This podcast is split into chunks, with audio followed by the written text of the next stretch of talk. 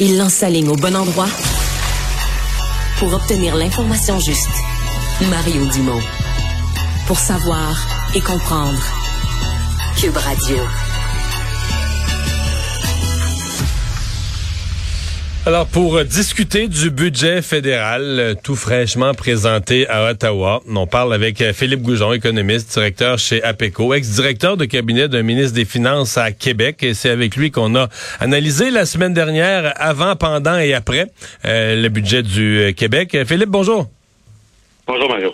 Alors, euh, ben, Madame Freeland qui dépose un budget euh, aujourd'hui, un grand plan économique sur la transition énergétique. Euh, et peut-être l'autre affaire qui retient l'attention, c'est l'abandon de toute cible de retour à l'équilibre budgétaire. Oui, exactement. Moi, c'est ça que je retiens principalement du budget. Vous, vous dites les deux bons éléments, mais personnellement, de passer d'un équilibre budgétaire à un déficit de 14 milliards de dollars dans la dernière année, c'est majeur comme changement d'orientation, surtout que cette orientation-là était identifiée seulement au mois de novembre dernier. Donc, c'est un revirement assez important qui laisse pas présager une suite euh, au niveau des finances publiques très, très euh, encourageante. Ouais. mais on avait l'impression, en tout cas, je me souviens même de l'avoir commenté, là, que euh, c'était pas nécessairement l'habitude du gouvernement Trudeau, la rigueur budgétaire, mais que Mme Freeland, dans la dernière année, dans son budget de l'année passée, dans sa mise à jour économique à mi-chemin, à l'automne, qui avait comme une nouvelle préoccupation d'une certaine prudence. Puis je me disais, écoute, la, dette est rendue tellement grosse, ils l'ont tellement échappé durant la pandémie. Ça m'a donné, euh, comme on dit, la, nécessité t'amène à, t'amène à changer un peu ton orientation. Mais on, sent que dans ce budget-là, la chaîne a glissé. Là. Ben, je pense que la nécessité de rester au pouvoir euh, ah, oui. compenser la nécessité d'arriver à l'équilibre budgétaire. Euh, honnêtement, j'ai l'impression que tant que leur euh, présence au, pouvoir va dépendre du NPD, euh, va dépendre de leur capacité de satisfaire les demandes du NPD, ça va être extrêmement difficile pour les libéraux de, de, de présenter un cadre financier à l'équilibre. Puis je sais pas si vous vous rappelez, mais Morneau, quand il a quitté euh, le, le, Conseil des ministres, les libéraux, a, une des critiques qu'on a compris, c'est qu'il trouvait que son gouvernement était trop dépensier. Il a essayé, je pense que Christophe Freeland a essayé aussi de retrouver l'équilibre budgétaire, mais, mais, les impératifs politiques l'ont rattrapé dans, euh, dans les derniers dans les derniers mois, malheureusement.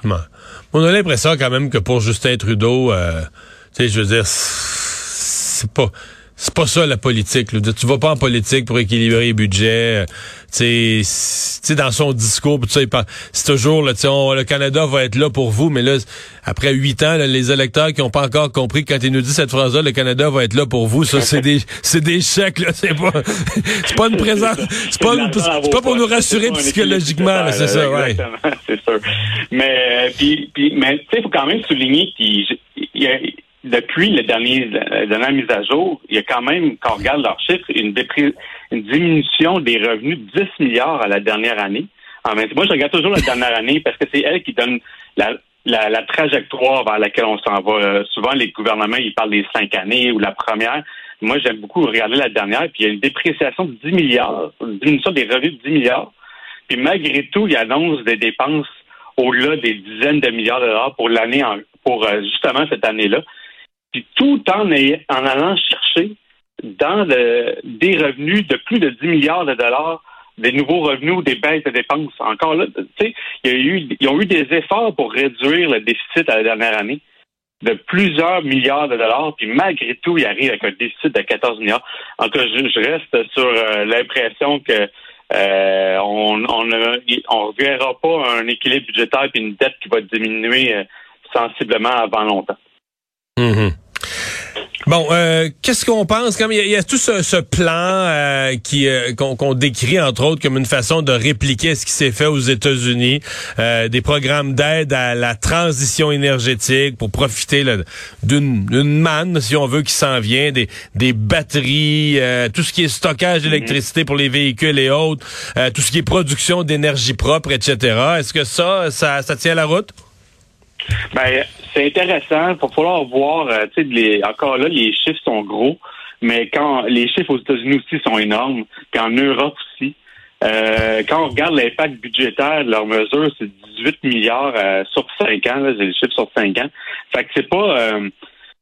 C'est bon, mais c'est pas si énorme que ça non plus. Quand on compare sur un projet de 400 milliards qui est sur 10 ans dans ce cas-là aux États-Unis, ça reste quand même pas très élevé et c'est très ciblé pour, le Canada. Par contre, où il faut souligner que la, mesure qui va être intéressante à suivre, ça va être celle sur l'électricité propre parce que Hydro-Québec va pouvoir bénéficier de cette mesure-là. Euh, qui va euh, qui va leur permettre peut-être de faire des investissements dans le parc éolien, chose qu'ils ont déjà dit qu'elle allait faire, qui va peut-être réduire les coûts, ce qui est une bonne chose pour le Québec au final. Oh, donc là, il pourrait y avoir quelque chose d'intéressant pour le pour le Québec, là. C'est-à-dire une mesure qui puisse profiter directement à Hydro. Exactement. C'est comme ça que c'est présenté, là, que les, les, euh, les, les, entreprises d'électricité ou les organismes de l'électricité du Canada vont pouvoir y bénéficier. Euh, puis il y a aussi les éléments pour euh, les, minéraux critiques euh, qui peuvent être intéressants. Les crédits d'impôt sont généreux, mais tout est toujours dans le détail dans ces choses-là. Donc, je vais. C'est intéressant. Clairement, c'est le volet le plus important de leur budget. Euh, pour la première fois, je dirais, ils font des gestes vraiment importants dans l'environnement, mais de voir, est-ce que ce sera vraiment l'ampleur de ces mesures-là, l'impact sur les GES, est-ce que ce sera grand? Euh, ça va être à suivre parce que jusqu'à date, ça a été plutôt timide de la part du fédéral malgré toutes leurs belles paroles. Ouais. Tu sais, la, dernière question sur la question des sur le sujet des dépenses.